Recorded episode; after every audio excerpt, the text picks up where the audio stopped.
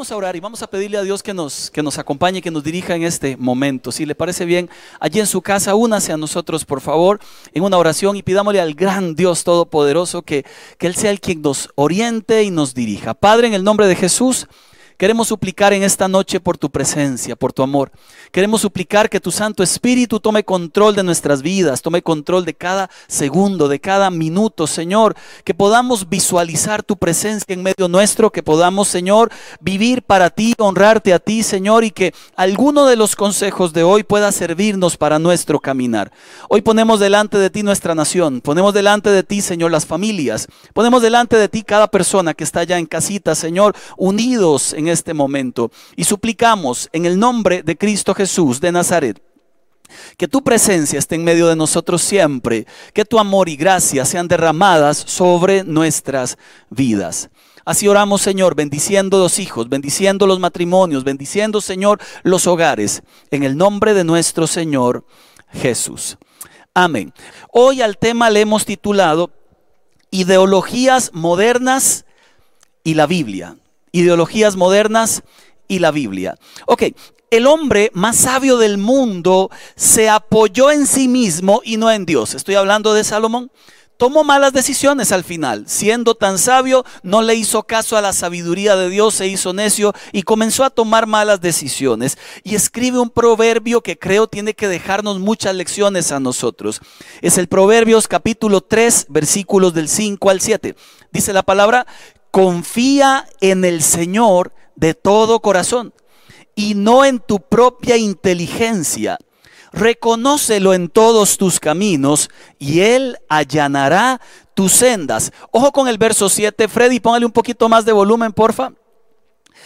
No seas sabio en tu propia opinión, más bien teme al Señor y huye del mal. Me llama la atención este versículo por algo. Este que fue el hombre más sabio que ha existido sobre la tierra según la Biblia, está diciéndonos, mire lo que me pasó a mí, que siendo sabio me equivoqué. Usted no se crea demasiado sabio. Por el contrario, más bien que tu propia sabiduría no te dirija, que quien te dirija sea la sabiduría de Dios. Hoy vamos a hablar de ideologías en general, posiblemente este, pensando en lo que ha de ocurrir en nuestra nación esta semana que viene acerca del matrimonio homosexual. Muchas ideologías han cobrado fuerza en Costa Rica y están tocando la puerta, además empujándola para que sean aceptadas con, todo y sus conductas, bien trabajada una agenda mundial, abortistas, feministas, el grupo LGTBI, eh, ministerios internacionales, gobiernos han invertido millones para sensibilizar a la gente por el derecho que ellos afirman de querer vivir como ellos quieren y han usado los medios de comunicación, eslogan, prensa, radio, televisión, arte, cine y hacen referencias directas, indirectas, etcétera. Lo cierto es que el problema de las ideologías, sea cual sea esta, se dan justamente cuando se contraponen a las verdades que Dios ha establecido como creador de la humanidad para las personas. La Biblia, el cristianismo no es una ideología, no es una teoría, es una verdad confirmada y sustentada en la historia de la humanidad. Y quienes somos cristianos, ante el montón de ideologías que aparecen, muchas vienen de muchos años, otras son modernas, podríamos tener cuatro posiciones al respecto. Número uno, callar negando nuestro llamado a proclamar la verdad de Dios. Número dos, podríamos ser indiferentes. Eso no es conmigo, miro para otro lado. Número tres, podríamos apoyar lo que todo el mundo apoya y si lo que la gente apoya contradice lo que Dios dijo. Y número cuatro, podríamos compartir el mensaje de Él porque ni siquiera es nuestro. Lo hemos adoptado como nuestro porque nos convertimos a Él. Entonces podríamos ser de los que damos el mensaje de Dios. Y hoy yo quisiera que le preguntáramos al Creador qué piensa Él de todo lo que vivimos, porque resulta que analizando muchas de las ideologías encuentro un factor común y es que los postulados que emanan de ellas todos sin excepción golpean las bases de la iglesia cristiana. Entonces voy a hablar de los postulados y voy a decir qué dice Dios al respecto. Y usted entonces saca sus conclusiones. Recuerde, yo solo soy alguien que trae un mensaje de aquí hacia allá. Es el mensaje de Él, no es el mío. Es el mensaje que hablo en nombre de la palabra de Dios, testificando lo que ella nos ha enseñado. Por esta razón quiero hacer en primer lugar tres grandes premisas. La premisa número uno. La Biblia es la autoridad de la palabra de Dios para el ser humano. Dice la palabra en Lucas capítulo 21, verso 33, el cielo, la tierra pasarán, pero mis palabras jamás pasarán. Jamás significa nunca. Lo que Dios ha dicho se ha cumplido, se cumple y se cumplirá todo lo que está escrito ha de acontecer tal cual y anteriormente igualmente aconteció. Por ello es que ninguna ley creada en la tierra anulará las leyes establecidas por Dios en el cielo. Lo que Dios ha llamado pecado lo seguirá siendo acá independientemente si alguna ley dice que no lo es. El estándar es este. Mire qué interesante estándar que estableció Jesús allá en Lucas 14, 26. Resulta que del capítulo 14, del verso 26 y hasta el 32, Jesús define cuáles son las características que un discípulo debe tener. Y a estos versículos les he llamado de esta manera. El discurso no puede ser mi discípulo. Jesús abrió la puerta a todos, pero una vez que la gente se le acercó, detuvo la marcha y le dijo a todos los que le seguían, voy a darle las instrucciones para que ustedes se conviertan de verdad en mis discípulos. Y dio tres declaraciones violentísimas. La primera fue simple. Cualquiera que me ponga a mí en segundo lugar no puede ser mi discípulo. Yo debo ser su primer lugar antes que a su familia, antes que su mamá, antes que su papá, antes que la esposa, antes que los hijos, antes que el trabajo. Yo debo ser su primer lugar. Si no va a ser difícil que me pueda seguir. Lo segundo que dijo fue, tus sueños personales deben estar supeditados a los míos. Los míos son más importantes porque sé lo que a usted le conviene. Usted no sabe, el ser humano no sabe, pero cuando nos pegamos al que nos creó, el que nos creó sí sabe. Él sabe lo que más nos conviene, Él nos ama como nadie más, Él nos comprende como nadie más y aunque nosotros tenemos una vaga idea de lo que necesitamos, Dios sí sabe lo que necesitamos. Por eso Romanos dice que a veces ni siquiera sabemos pedir como conviene, porque entonces tenemos que acudir al Espíritu para que Él nos enseñe a pedir como conviene. Y usted y yo lo sabemos, nos hemos engañado muchas veces a nosotros mismos. Y además el Señor dice, número tres, tus posesiones deben estar en segundo lugar, primero soy yo. Entonces aquí en este discurso el Señor nos está diciendo, el estándar que yo establezco para la gente que me quiera seguir es que lo que yo les digo debe ser lo primero en su vida. Para quien no es discípulo de Cristo, la palabra de Dios es relativa, es subjetiva y se puede alterar. Pero para aquel que quiere seguirlo, debe entender que lo que él dijo es primero y su voluntad se hace antes que la nuestra. Primera gran premisa, la Biblia es la palabra de Dios para la humanidad. Número dos, segunda gran premisa. Número dos, Dios a todos nos ha dado la dignidad de la decisión. Esto significa algo muy simple. Usted puede elegir lo que usted quiera en la vida. Yo también. Dice Deuteronomio capítulo 30, verso 19, hoy te he dado a elegir entre la vida y la muerte, bendiciones y maldiciones. Ahora pongo el cielo y a la tierra como testigos de la decisión que tomes. Ay, si eligieras la vida para que tú y tus descendientes puedan vivir. Todos tenemos en esta tierra derecho de tomar la decisión que querramos, pero ese derecho va acompañado a una responsabilidad. Así como Dios nos dio derechos, nos dio responsabilidades de asumir las consecuencias de nuestras decisiones. Le doy algunos ejemplos. Soy libre para escoger robar, claro, pero a la cárcel. Soy libre para, para gritarle a los hijos y, pegarles, claro, pero las consecuencias vendrán a largo plazo en sus vidas. Soy libre para tener una relación fuera del matrimonio, claro, mucha gente se anima a hacerlo, pero a costa de perder la familia y el respeto de los hijos. Soy libre para creer como quiera en cualquier tema que quiera, aún en la sexualidad, claro, pero preguntémosle al Creador, porque el Creador nos ha dicho que Él ha establecido límites para la humanidad. ¿Se imagina si, viviéramos haciendo lo que quisiéramos? Ya no habría, no habría una sociedad justa ni honesta. Sería una anarquía cada quien haciendo lo que quisiera. El problema de toda sociedad justamente es cuando se brinca aquello que Dios dijo que estaba mal no robarás, no adulterarás, no mentirás, no darás falso testimonio, no matarás, no vivirás en inmoralidad sexual. Mire, todos estos principios, romperlos significa acarrear consecuencias para la vida. Así lo plantea la escritura. Y lo hemos visto a nivel de país, el cementazo, los sobornos, expresidentes en la cárcel, a los políticos igualmente solo les va a ir bien si viven dentro de los límites éticos que Dios estableció para la humanidad.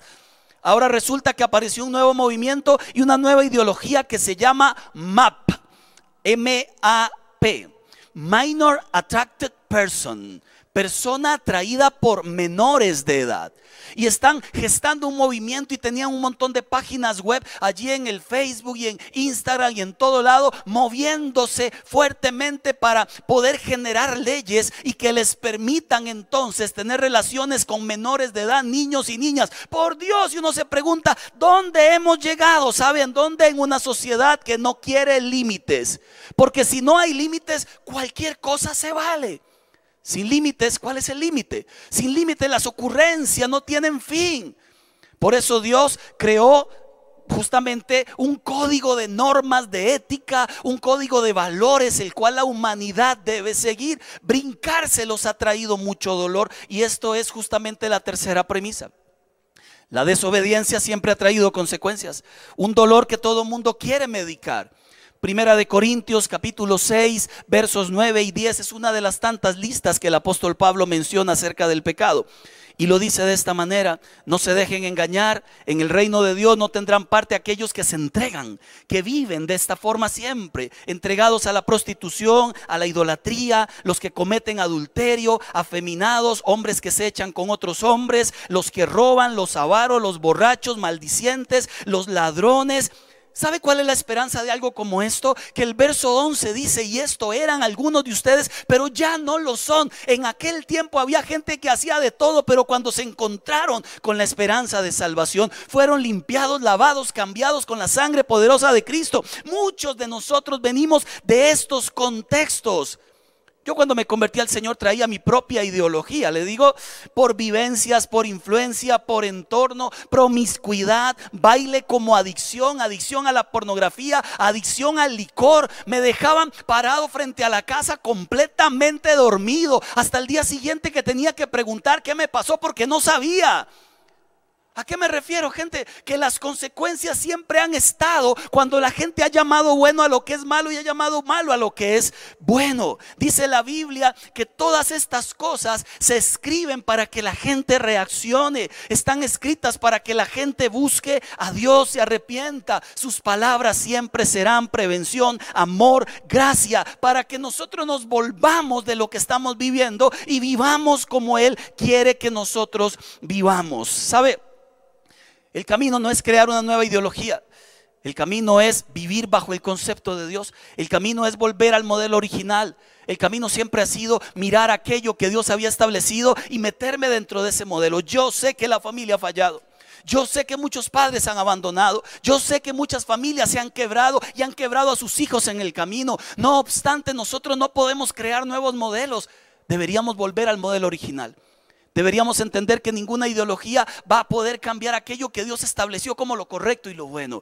Y yo quiero hablar hoy justamente de, muchos postulados que andan por allí porque chocan de verdad con las verdades que Dios ha establecido en su palabra y, y aplican en toda dirección, no solo en lo sexual. Quiero explicarle algunos de ellos, por favor. Número uno, primer gran postulado que andan en las ideologías es este. Eres lo que sientes por encima de tu identidad. Eso es un error, por supuesto. Es la ideología de la autopercepción. Cómo te autopercibas, esa será tu verdad. Puedes cambiar cuando así lo sientas. Y allá en Argentina salió un hombre que ahora con 60 años dice que él es mujer y comenzó a pedir pensión. Los compañeros de trabajo dudan en realidad que la intención de este hombre sea correcta. En Francia, esto salió en las noticias, era hombre, hoy es mujer, ahora quiere ser un caballo porque él compró la idea de que su vida puede ser lo que él se perciba. Vive por un sentir. Y hoy el sentir parece que arranca la naturaleza biológica y ahora la cultura es quien define lo que eres sexualmente. Esto carece de lógica, carece de ciencia, pasa por encima de la biología y de la genética. Y lo que es más grave es que a la niñez se le está doctrinando desnaturalizada de su esencia. Hoy a un niño se le dice, puede ser lo que quieras. Cuando Dios hizo niños, hizo niñas, padres. Dice la palabra en Deuteronomio capítulo 6, versos 6 y 7. Grábate en el corazón estas palabras, incúlcaselas continuamente a tus hijos. La labor del padre es enseñar a los hijos, formar a los hijos en toda dirección, en carácter, ética, sexualidad, en ejemplo. hoy la misión del padre sigue siendo la misma de hace años, ser ese puente para que se acerque a Dios, a sus principios y a sus valores. ¿Por qué le digo que tenemos que desconfiar de lo que sentimos? Porque dice Jeremías 17, verso 9. Jeremías 17, 9. Nada hay tan engañoso como el corazón. No tiene remedio. ¿Quién puede comprenderlo? El corazón es engañoso. Y algunas veces queremos una cosa y somos engañados por el mismo corazón. ¿Cuántos se enamoraron más de una vez? Y a la primera vez dijeron, con esta me caso. Mire, el corazón de verdad engaña. ¿Qué pasaría si hoy yo me identifico con un muchacho de 25? Mire, ya para empezar, ya no hago mucha gracia pensando y diciendo que tengo 25. Pero ¿cómo si podría hacerlo con mi género? ¿Qué pasa cuando alguien dice, quiero sacarme un ojo que está completamente sano? Alguien diría, a usted le, pasa algo, ¿cómo se le ocurre si su ojo está sano? Esto le pasa igual a la persona transexual que se quiere quitar un órgano que está sano. Algo no está bien allí. Y este algo quiere decir que entonces se está viviendo por lo que se siente y no por la realidad. Se está viviendo por lo que siento y no por lo que en verdad se es. Pablo lo explica de esta manera con dos versículos.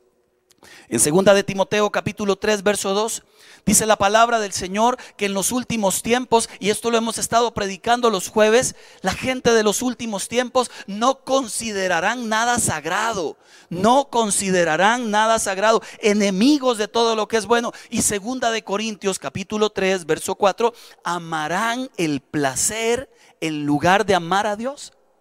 Si usted se da cuenta, igualmente este versículo de segunda de, Timoteo 3:4, dije Corintios, creo, de segunda de Timoteo, capítulo 3, verso 4, estamos viviendo en una sociedad donde primero es el placer antes que Dios, donde primero es lo que yo siento antes de lo que Él quiere. Y la Biblia nos ha enseñado todo lo contrario. Buscar a Dios siempre se hace por convicción. Es la convicción de saber que su plan es mejor que el mío. Mire, yo que atiendo consejerías hace muchos años atrás, por sentires, esposos han abandonado esposas porque sentía que ella no la amaba. Por sentires, esposas han traicionado esposos, porque sentían que el otro la coqueteaba mejor. Por sentires, gente se ha metido en negocios malos y han quebrado a la familia. Por sentires, la gente sale de compras y gasta donde no tiene y luego saca de donde no puede para pagar. Por sentires, la gente se mete en relaciones tóxicas porque ve todo estaba mal, pero ahí le entro. La verdad es que me gusta y, como que lo siento. Si hay algo traicionero es el corazón. Por sentires la gente se va de las iglesias. Por sentires la gente se pelea con líderes. Por sentires hijos se van de casa. Por sentires padres se van, mire, y abandonan a sus hijos aún estando en casa. Abandono emocional. Por sentires, cuídese de hacerle caso al corazón y hágale caso al Espíritu de Dios. Hay un versículo interesantísimo en Proverbios 4:23 que, que se lo digo con un ejemplo curioso. Y si pudiera tener gente acá, lo haría ejemplificado. En realidad creo, bueno, es que no, igual no se puede hacer toque, ¿verdad? Físico. Pero dice la palabra en Proverbios 4:23. Por sobre toda cosa en la vida, cuida tu corazón, porque de él mana tu ser. De él salen los sentimientos. Él influye en la totalidad de tu ser. Entonces, por un lado, el Señor nos manda, cuida el corazón. Por otro lado, nos dice, mientras cuida el corazón, cuídese de él porque te puede traicionar. Entonces, volvemos al primer concepto. La Biblia nos manda a vivir por convicciones. Y hay una convicción que es clara. Dios te creó con un propósito, te ama, tiene un plan mejor que el tuyo. Esa es una convicción clara. Ama a la humanidad, ama al que se porta bien, ama al que se porta mal, ama al que se santifica, ama al que falla, ama al que lo busca de todo corazón y ama al que está lejos. Dios ama a la humanidad, te ama, pero te manda que seas cauteloso, que le tengas desconfianza al corazón, que no le hagas caso al corazón, que le hagas caso a su voz. Porque su voz es más potente, cambia corazones, hace corazones nuevos. Aún los corazones que son capaces de autotraicionarnos. Más de uno tenemos un corazón así. Siento que no puedo dejar la pornografía. Siento que no puedo dejar el alcohol. Siento que siempre hago sufrir a mi familia. Siento que no puedo dejar incluso algunos de golpear a mi esposa. Siento, siento, cuídese del siento. Siento que esto es lo que soy. Mejor preguntémosle a Dios.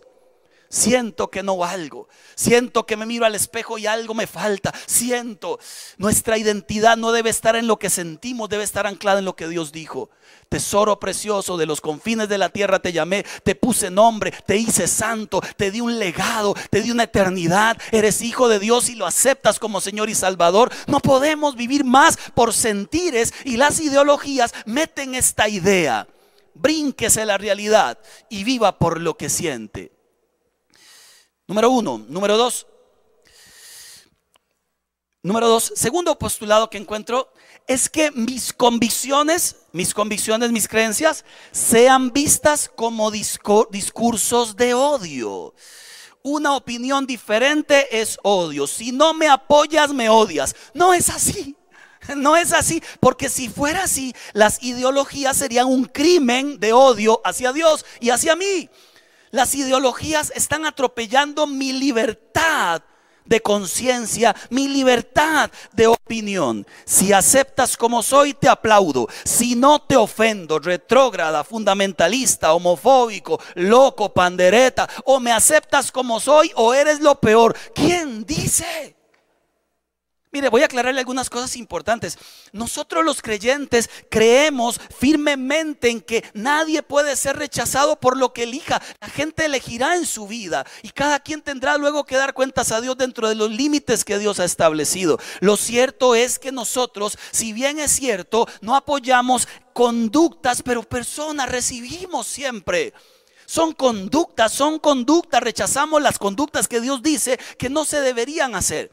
Acá en la iglesia yo he atendido muchas consejerías en todo tipo, de todo tipo. Incluso he atendido personas homosexuales que piden ayuda. Allá en San José cuando tuvimos una, marcha por la familia, una chica que, que me dijo que era lesbiana lloraba amargamente y me decía, usted es pastor, sí, por favor ayúdeme, ya no quiero estar en esto. Mire, ella misma nadie la buscó, ella buscó consejería y la atendimos y hablé con ella. He atendido gente en toda dirección, al que toma, al que ve pornografía, al que está en adulterio la gente se atiende igual. Y tengo amigos y familiares.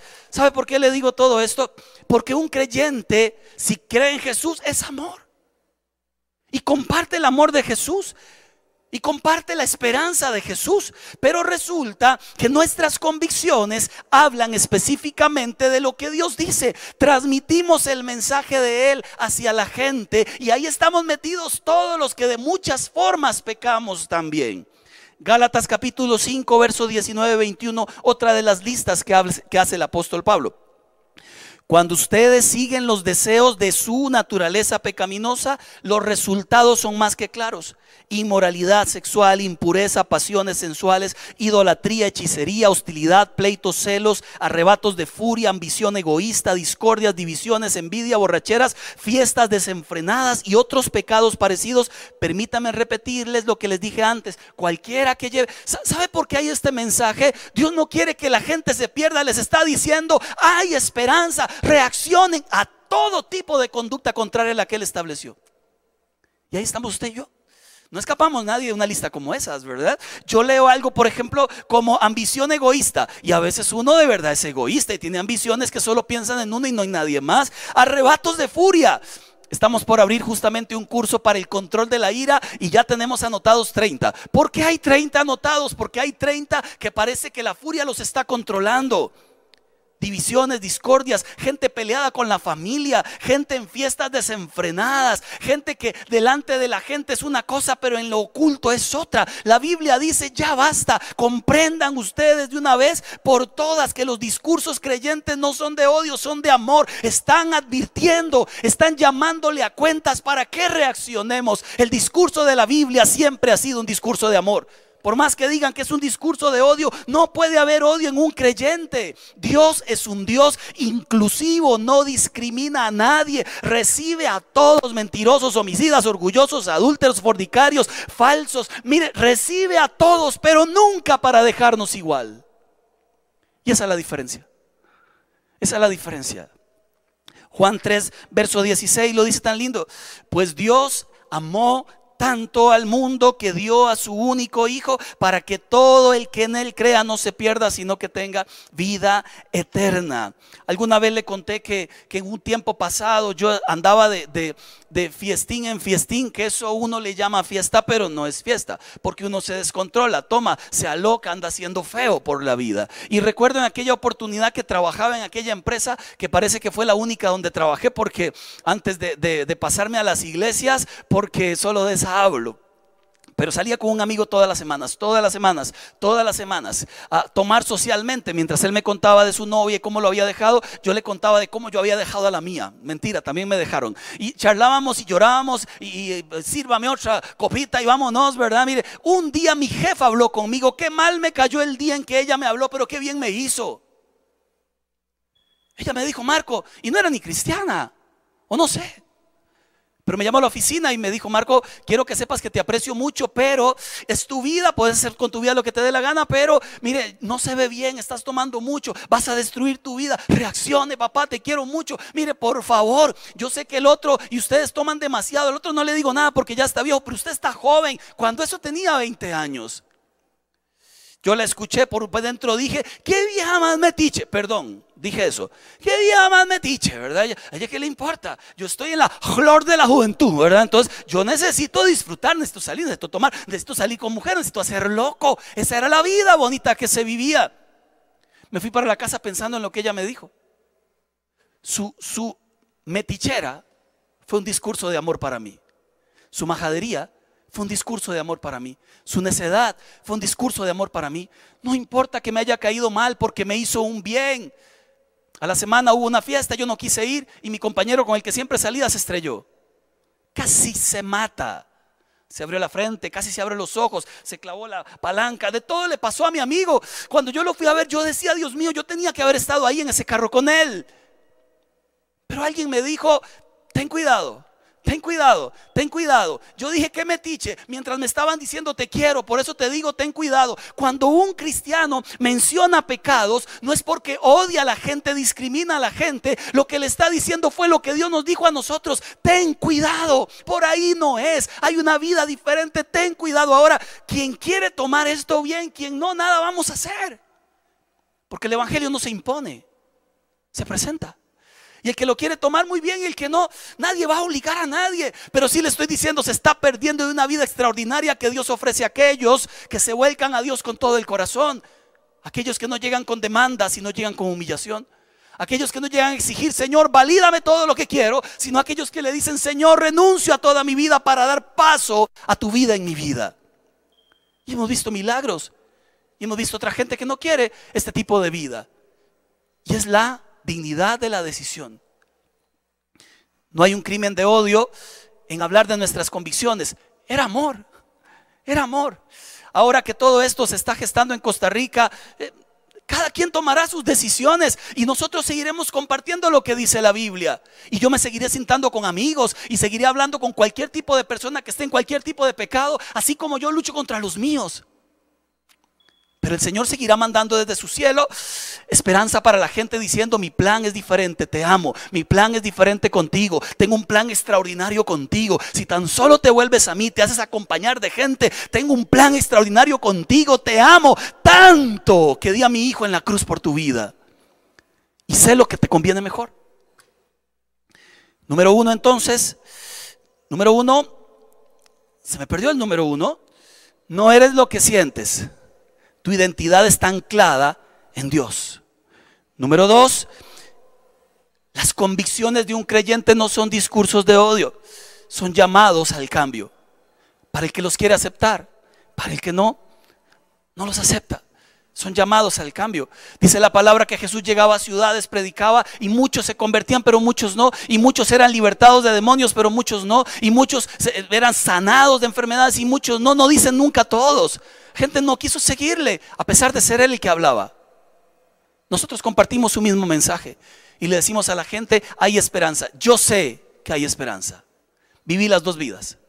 Sé lo que es vivir perdidamente y sé lo que es vivir intentando agradar a Dios. Yo viví las dos vidas. Sigue habiendo esperanza. Y sé que Edward también ha vivido dos vidas, tres o cuatro. Y sé que también Dani ha vivido como 17 vidas. Es peor que un gato, ¿verdad? Y sé que Joaquín, mire, usted le ve la cara y se ha habido 40 vidas. O sea, nosotros de verdad, de verdad, hoy predicamos y hoy servimos y hoy hacemos, pero todos vinimos a Cristo iguales. Por favor, Señor, necesito de ti. No vinimos a demandarle, haz lo que yo quiero, vinimos a decirle, haz tu voluntad, Señor. Y entonces Dios hace milagros. Número tres, cuidado porque las ideologías se están vendiendo. Por un lado, la gente que odia a Dios, claramente un montón de ideologías se levantan anti Dios y todo lo que quiera, pero por otro lado hay gente dentro de las ideologías que, que cree en Dios que quiere hacer las cosas bien, pero que siente en su corazón placer en otras cosas que Dios ha dicho que son pecado. Entonces se, se forma en la gente un postulado. Haga un evangelio a la carta. Yo le llamo el evangelio de San Yo. Así le llamó alguna vez un predicador que conocí. El Evangelio de San Yo significa que voy a escoger de la Biblia aquello que más me gusta y sacar lo que no me gusta. Voy a escoger de la Biblia, Dios ama, Dios ama, Dios ama, pero voy a sacar de la Biblia, Dios me pide, Dios me pide, Dios me pide. Voy a escoger de la Biblia, Dios me bendice, Dios me bendice, pero voy a sacar de la Biblia aquello que tenga que ver con servicio. Voy a escoger de la Biblia lo que más me guste, lo que más me haga cosquillitas al oído. Eso es un evangelio a la carta. Entonces hay muchos que incluso se animan a reinterpretar versículos. Y eso es grave. Hoy salieron teologías de todo tipo, acomodadas al gusto del oyente. Cuidado porque eso es grave, es grave, es grave. La palabra de Dios en Apocalipsis 22, 18 lo dice así, si alguien le añade algo a la palabra, Dios le añadirá a esa persona las plagas descritas en Apocalipsis. Es grave, es grave que la gente diga, es que la Biblia no quería decir eso, quería decir otra cosa. Es mejor ser valiente y decir, este es el estilo de vida que yo elegí tener. Es ser valiente, es ser valiente. Es mejor ser valiente y decir, este es el estilo de vida, no quiero salir de allí. Cuando yo vivía pegado en medio de, la promiscuidad, en medio de la suciedad, cuando vivía pegado siempre en los bares, en las loqueras, siempre me preguntaban y Dios, yo decía, ni existe y si existe se fue. Yo no quería saber nada de Dios. Para mí la vida era el baile, la vida era el sexo, la vida era el licor, la vida era la fiesta famosa que nunca me hizo feliz. Esa es la parte más curiosa. Eran los anestésicos de los que tanto hemos hablado en la iglesia. Anestesian el dolor, pero ¿qué pasa cuando la anestesia se va? El dolor vuelve. El dolor vuelve. Todo lo que usamos para anestesiar es solo eso. El dolor está mientras la anestesia dura, pero la anestesia se va y el dolor vuelve porque la verdadera plenitud se encuentra en Dios, no en conductas, se encuentra en Dios, en adorarlo, en buscarlo, en amarlo. Cuando nos pegamos a Él, entonces entendemos lo que es el amor del Padre y queremos vivir como Él manda. Yo quiero que comprendamos algo, por favor. Y, se lo explico porque todos llegamos igual. No existe tal cosa como un evangelio a la carta. Dios ama, claro, te ama, tiene un mejor plan que el tuyo. Él te ama, pero, pero hay tres cosas que no nos vamos a brincar. La primera, Jesús le dijo a Nicodemo, debes nacer de nuevo. Entonces ya para empezar una persona que venga con su cúmulo de historias, acéptame así, el Señor le va a decir lo mismo, independientemente de la historia que traiga en su vida. Debes nacer de nuevo y al orgulloso también y al vanidoso también. Y al, y al que ve lo que no debe, también. Y al que ha elegido otra identidad sexual, también debes nacer de nuevo. Y al que miente, también debes nacer de nuevo. El mensaje no cambia. Se lo dijo a Nicodemo, que era, mire, la tapa, el perol, el papá de los tomates de la religión de los fariseos. Se lo dijo al religioso más religioso. Se lo dijo al hombre que sabía. Se lo dijo a un hombre extraordinario. Usted sabe todo de religión, pero debes nacer de nuevo. Y le digo algo, también se lo va a decir a muchos líderes religiosos que andan por allí amando más el dinero que a Dios. Y les va a decir, debes nacer de nuevo, porque nada en este mundo debe competir con el trono de Dios. Y cuando en el trono hay algo, lo que sea que compite, o tienes eso o tienes a Cristo. Y se lo digo yo también. Todos en algún momento hacemos nuestros propios dioses. Todos en algún momento, a veces nuestro Dios es el carácter, a veces la sexualidad, a veces la mentira, a veces el doble ánimo, a veces la tibieza. Pero Dios no quiere más dioses que Él sentados en el trono. El asunto es este, nacer de nuevo. Número dos, debes abandonar pecados, cualquiera. No hay evangelio a la carta. A la mujer sorprendida en adulterio no solo le perdonó, la gente llega hasta ahí, pero no quiere avanzar. No solo le perdonó, le dijo, mujer, ¿quién te acusa? Que nadie le acuse más. ¿Quién es el que te acusa? Y luego le dijo, levántate, ve y no peques más. Más bien él la levanta. Pero luego le dijo, no peques más. Se lo dice a usted, me lo dice a mí. Y no es que vivimos sin fallar, pero ahora si fallamos, no buscamos legalizar los pecados, los lloramos, como dijo John Piper alguna vez. Y número tres, dentro de este mismo punto tres, es un llamado a la renuncia. Uno de los versículos que más me impactaron durante muchos años de mi vida, sobre todo en mi ámbito sexual en el que me desenvolvía cuando me convertí al Señor, fue este de Gálatas capítulo 5, verso 24. Porque dice así, los que son de Cristo Jesús, los que son, han crucificado, han matado la naturaleza pecaminosa con sus pasiones y deseos. Y aquí hay una diferencia enorme. ¿Se da cuenta? No es solo decir quiero buscar de Dios, es que buscar a Dios significa renuncia, no demanda. Le hago un pequeño resumen y termino con dos más. La primera, eres lo que sientes por encima de tu identidad. No, Dios te llama para devolverte la identidad perdida basada en Cristo Jesús. Eres lo que Dios dijo. Número dos, convicciones del creyente son vistas como discurso de odio. No, las convicciones, convicciones advierten de malos caminos a todos por igual, a todos sus errores y los míos todos por igual. Número tres, evangelio a la carta. Vengo a ti, Señor, pero aprueba todo lo que traigo. No, vengo a ti, Señor, y entrego todo lo que traigo. Vengo a ti sin demandas. Había una canción que me encantaría cantársela, pero con esta voz que está ya ronqueta no puedo. Decía el eslogan, sin reservas ni condiciones, te seguiré. Yo lo haré, yo lo haré, se decía la canción. Yo lo haré, te obedeceré. Así era, ¿verdad? Sin reservas ni condiciones, te seguiré. Lindo decirlo. Hacerlo. Sin reservas ni condiciones. Aquí estoy para donde me quieras, como me quieras, para que me pidas lo que quieras, porque eres mi Dios. No sé si me, doy, si me estoy dando a entender, pero quisiera darme a entender de la mejor forma posible. Buscamos a Dios porque entendemos que Él tiene un mejor futuro para nosotros y un mejor plan que el mismo que hemos trazado nosotros. Y cuando entendemos esa gran verdad, le trasladamos el control de nuestra vida a su mano. Hay esperanza para usted que está viendo, independientemente de lo que esté haciendo. Sigue habiendo esperanza para usted. Sigue el Señor rescatando personas. Sigue el Señor diciéndole a la gente confundida en su carácter. Hay un carácter bueno, dócil. Sigue el Señor hablándole a la gente que por años ha mentido. Hay una verdad que puede llenar tu vida y corazón. Sigue el Señor hablándole a la gente que se pierde en la confusión sexual. Hay una verdad en tu sexualidad y está anclada en mis manos. Amados de Dios, no hay un evangelio a la carta. Número cuatro, dos más. Este cuarto es quizás el más delicado de todos. Porque las ideologías están forzando a este postulado. sé tú mismo tu propio Dios. y están generando rebeldía y anarquía contra Dios. Porque el mensaje que se presenta es, Dios se equivocó contigo, haz tu propia versión de la vida. Alguien que está luchando contra su real identidad biológica, contra lo que realmente está luchando es contra la decisión que Dios tomó por usted.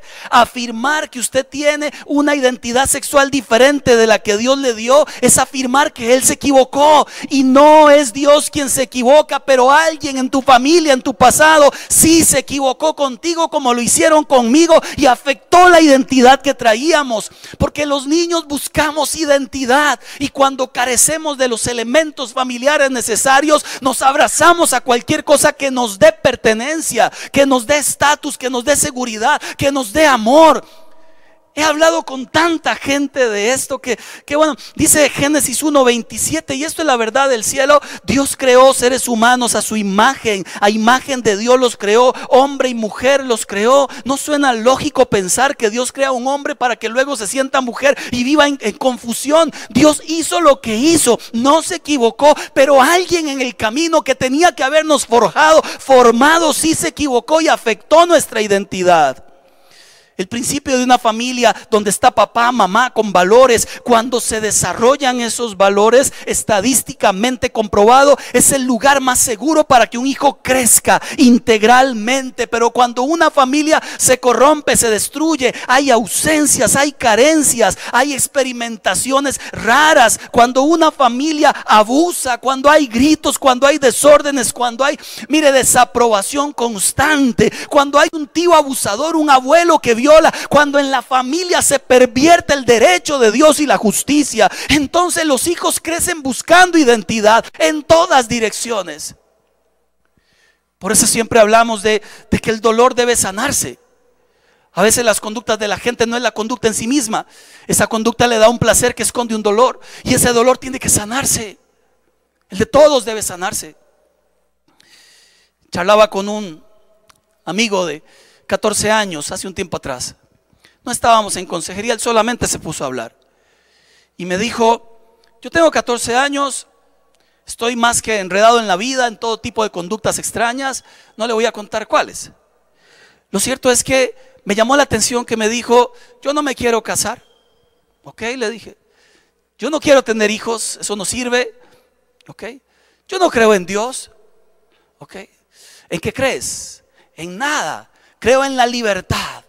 Yo voy a hacer lo que me dé la gana. 14 años. 14 años. Y yo le preguntaba, ok, muy bien, usted pensó todo esto que me estás diciendo, sí, no, no, es una copia de algún pensamiento de alguien más, no, jamás, yo todo esto lo he elaborado y la vida es así. Y él me explicaba a mí cómo era la vida. Yo le escuché con atención. Después de un rato le pregunté, y contame de tus papitos. Mi papá se divorció, mi papá hizo mucho daño, hacía loco en casa, consumía drogas. Eh, mi mamá nunca me abrazó. Mi, mamá gritaba, mi papá consumía drogas. Luego él se fue de casa, mi mamá se juntó con otro hombre. Este hombre, según él, era mi papá y me gritaba. Y tu mamá tampoco me abrazó nunca. Mire, comenzó a contar una historia de terror. Y yo le pregunté, ¿y te afectó ese pasado? Y me dijo, no. Yo le dije, a mí me hubiera afectado mucho. ¿Y no será le pregunto al chico de 14 años, ¿y no será que, que en el camino lo que estás es como enojado? No, me dice, enojado yo. ¿Me permites orar por vos? ¿No le iba a dar mucho consejo allí? No me estaba pidiendo consejo. Y me dijo, sí. Oré por él, me miró y se soltó a llorar. Mientras me abrazó, aquella imagen de dureza, de dolor, aquella imagen de que todo lo puedo, se quebró ante el papá postizo que lo estaba abrazando. Se quebró ante la sensación de alguien me determina, alguien me ama. Finalmente comprendo que la vida no era tan mala. Se quebró. Yo pude verme reflejado en él en algunos sentidos. Pude verme reflejado en su dolor Pude verme reflejado en su vacío. Pude verme reflejado en él a 17, 18 buscando identidad.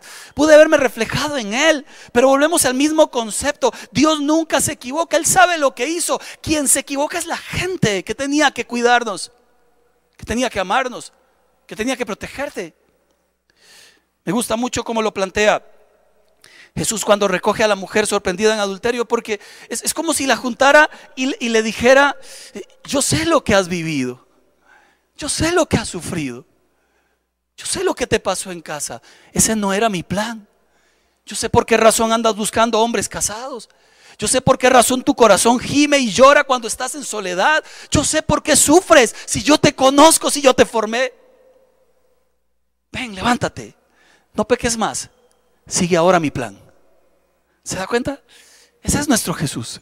Un Dios de esperanza, un Dios de amor, un Dios que justamente nos devuelve la identidad, pero no nos permite que seamos nosotros nuestro propio Dios sobre todo con la idea que nos meten de se ha equivocado. Y no se ha dado cuenta usted cuando, cuando la autopercepción es mala, nos miramos frente al espejo, qué nariz, nos miramos frente al espejo, mire qué gordura y esta llanta, nos miramos frente al espejo y si tan solo fuera como aquel, si tan solo hubiera nacido en aquella familia, si tan solo hubiera tenido aquellos papás, si tan solo tuviera un poquillo más de plata y pasamos en la vida de la comparación, en la vida de la autodenigración, si tan solo mi cuerpo fuera así, si tan solo tuviera más órganos sexuales para adelante, para atrás, si tan solo y tan solo y pasamos peleados, casi como diciéndole a Dios, te equivocaste conmigo, en lugar de aceptarnos como Él nos hizo.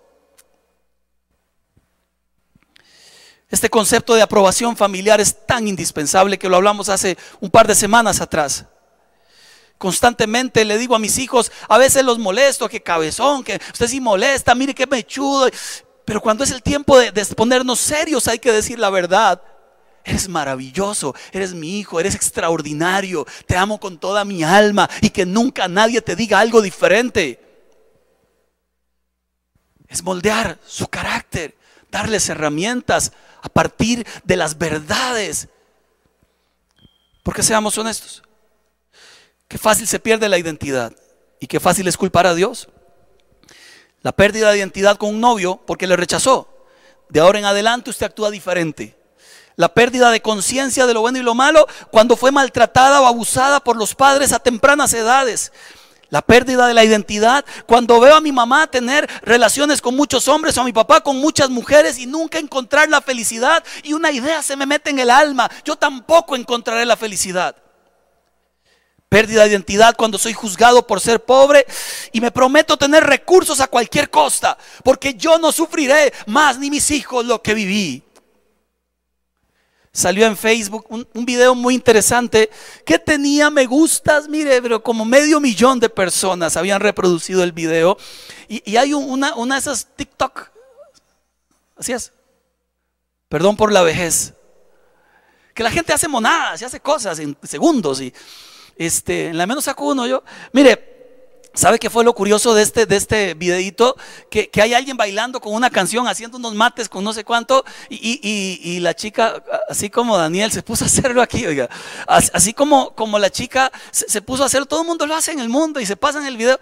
Hay una chica que lo hace, una chica de 14 años, comienza a hacerlo, pero detrás de ella hay una cama deshecha, una pared sin pintar, un techo deshecho, eh, se, ve, se ve un cuadro de mucha pobreza. Y mientras ella baila toda contenta, toda la gente comienza a criticarle la pobreza. No tenía una mejor cama. Qué vergüenza hacer bailar en ese, en ese cuarto. No ¿Se imagina el dolor?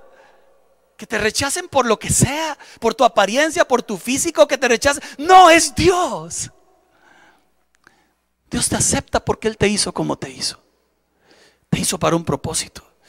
Y cuando te aceptes como Él te acepta, con lo que Él te dio, encontrarás plenitud en toda dirección. Y tenemos que hacer las paces con Dios para luego hacer las paces con nosotros. Porque hay mucha gente peleada consigo misma porque está peleada con Dios y no termina de aceptar lo que Dios le dio o como Dios le hizo. Mejor deje de pelear con Dios. Y mejor abrácese a Él. Y deje de pelear por lo que usted pensó que tenía que tener. Y dele gracias por lo que Él le dio y acepte su voluntad para ti. Y cinco, termino. El quinto gran postulado del que se habla es del, del verdadero progresismo. Esto de alguna forma se, se, vende de esta manera. todas las nuevas corrientes ideológicas, si usted no las acepta, usted es un retrógrada y usted del tiempo de UPA, del tiempo de las cavernas, dinosaurio incluido. Mire, de alguna forma te están diciendo que los valores de Dios ya no funcionan, que las, las promesas de Dios ya no funcionan porque lo nuevo es lo bueno. Porque ahora sentir lo que soy es lo que está de moda. Porque ahora matar al niño que tengo en, mi vientre es el derecho sobre mi cuerpo y el derecho del bebé. Porque ahora una mujer feminista puede llegar a decir, matemos al macho, no hacen falta. Mire, esto es una locura como se está viviendo la humanidad.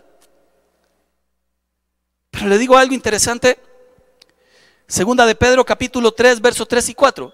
Lo dice así. Sobre todo quiero recordarles que en los últimos días vendrán burladores que se reirán de la verdad y seguirán sus propios deseos. Pedro habla de una sociedad que no necesita a Dios y que hará un esfuerzo para eliminarlo o redefinirlo. Entonces, mientras me hablen de amor, like. Pero si me habla de juicio, unlike y bloqueo. Permítame darle un ejemplo real de progresismo.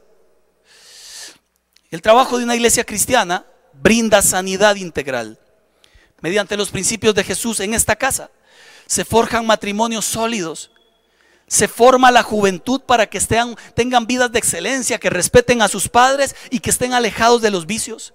Se atiende al adulto mayor abandonado se trabaja con personas con discapacidad que mucha gente rechaza y con sus familias. Se brinda esperanza, consuelo y amor mediante el alimento espiritual de cada semana. Cientos de familias, una iglesia como esta y como muchas otras que creen en Cristo, persiguen el bien común. Asistimos a familias en necesidad. Brindamos de alguna forma esta figura paterna en los niños abandonados del PANI. Abrazamos indigentes con el ministerio de, de las calles. Se les inspira Aquí hemos visto gente en alcoholismo salir del alcoholismo. Hemos visto gente en droga. Usted ha escuchado los testimonios. Hemos visto gente en furia controlar su carácter. Hemos visto gente descontrolada sexualmente pasar aquí al frente y decir, yo era un pervertido y hacía loco, pero ahora le entregué mi vida al Señor. Vivo para Él. Y aunque muchos de los años hice lo que no debía, ahora me acompañan. Ahora tengo un cuerpo de amigos, un cuerpo de compas que me acompañan.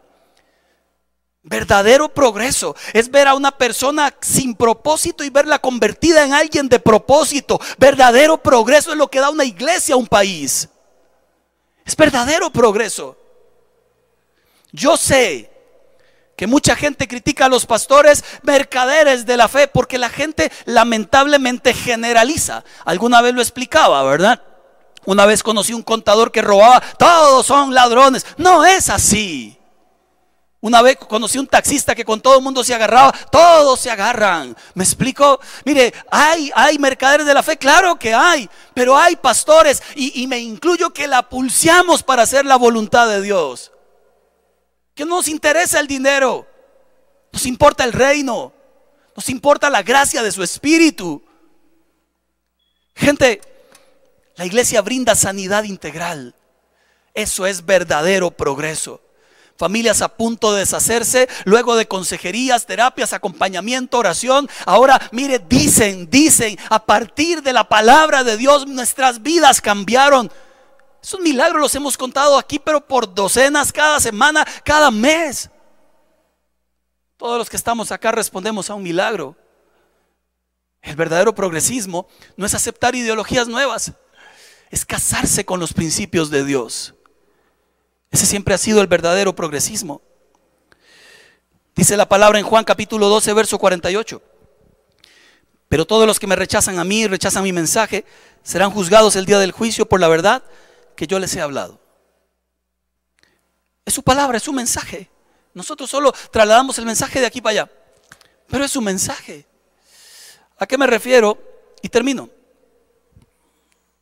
Sí, termino. ¿A qué me refiero? A terminar como comencé. Cada quien es libre. Dentro de nuestros lineamientos, cada quien es libre de tomar decisiones. Dios ha establecido límites. Dios ha establecido límites. Cada quien decide brincárselos o no. Nosotros no despreciamos personas, cualquiera sea su ideología. En la iglesia vienen, le recibimos, si alguno quiere ser atendido, le acompañamos, pero a todos, independientemente de lo que quieran, independientemente de lo que crean, le vamos a decir lo mismo. El Señor tiene un plan mejor que el tuyo. El Señor te conoce mejor que a ti mismo. El Señor te ama más de lo que te amas. El Señor te ama extraordinariamente. Tanto que envió a su Hijo a morir por tu vida y por la mía. Pero el plan del Señor incluye, ven a mí, trae todo. Y yo de, vuelta te doy la vida que tenía planeada para ti. Trae todo. No trates de, traerme todo para que yo te lo apruebe. Trates de traerme todo más bien para, para que yo mi voluntad la haga sobre tu vida. A todos. En cualquier dirección. Yo hoy decidí tomar esos postulados de, las ideologías porque en términos generales eh, se empuja a, maltratar lo que creemos como creyentes. Ahora, no es obligado. Yo quisiera que el mundo entero entendiera esto, pero dice la Biblia que solo cuando el Espíritu llega y abre nuestros ojos podemos ver lo espiritual. Por años yo no vi nada. Me hablaron de Dios, me decían de Dios y yo decía el baile, el licor y las mujeres. Por años no vi nada por años. Viví como quise. Hice lo que Salomón, pero sin plata y sin sabiduría. Me entregué a todo lo que pude. Y al final descubrí que era vanidad. Hice todo lo que pensé que era correcto y al final descubrí que era vanidad. Me entregué a las pasiones porque yo pensaba que ahí estaba la felicidad. Me entregué a los vicios porque pensaba que ahí estaba la felicidad. Porque yo le decía a Dios, sin decirle, mi plan es mejor. ¿Quién me conoce mejor que yo mismo? Dios. Te conoce mejor que tú mismo. Y además sabe para qué te formó. Que quieras vivir lejos de lo que Él hizo es tu decisión. Mi invitación cordial es a que comprendas que Dios te ama, pero te pide todo. Todo que te ama como nadie más te ha amado, como nadie más te amará. Como ninguna persona terrenal te amará. Como ninguna novia o novio te amará. Como ningún dinero te amará. Como ningún negocio te amará. Te ama como nadie más. Pero te quiere todo. A veces nos cuesta cambiar porque no vamos con todo. Vamos a medias. Es todo. Es todo. Romanos 12.2 dice, no se amolden al mundo actual, sean transformados mediante la renovación de su mente. ¿Qué sigue en Costa Rica? Lo que ha seguido en medio mundo, ¿no? Gente seguirá con sus ideologías, aparecerán nuevas cosas, gente seguirá golpeando y diciendo, escúchenos a nosotros también, gente seguirá viviendo sin Dios, gente seguirá peleada con Dios, y algunos otros mirarán a la cruz. Y algunos otros mirarán a Jesús. A usted nadie le odia. A usted el Señor le ama. Y su plan es mejor. Siempre va a ser mejor. Padre, queremos orar en el nombre de Jesús. Como, como, un pecador más. Con tantos errores. Antes eran otros errores, ahora tengo otros.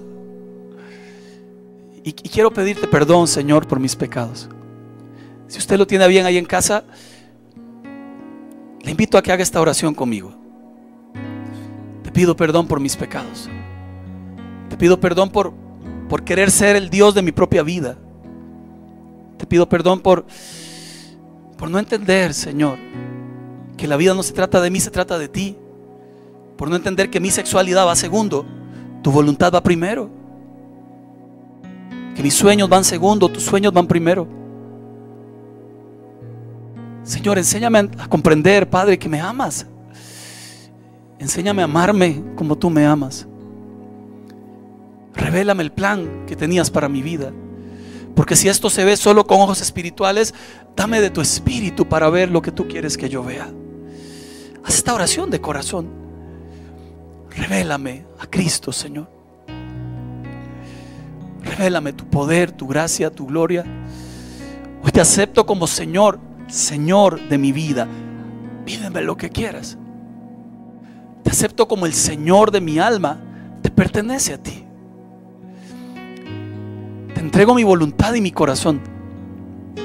Escribe mi nombre en el libro de la vida y ponme gente a la par para que me enseñen a caminar y dar los pasos correctos. Y ponme la disposición de carácter y de ánimo para hacerlo bien. Hoy, Padre, y en el nombre de Jesús, es mi oración. Que seas el Dios de mi alma y de mi corazón. Y que la iglesia siempre siga abierta a todos, pero a todos los que comprenden que nos pides todo, Señor, para trabajar en nuestras vidas.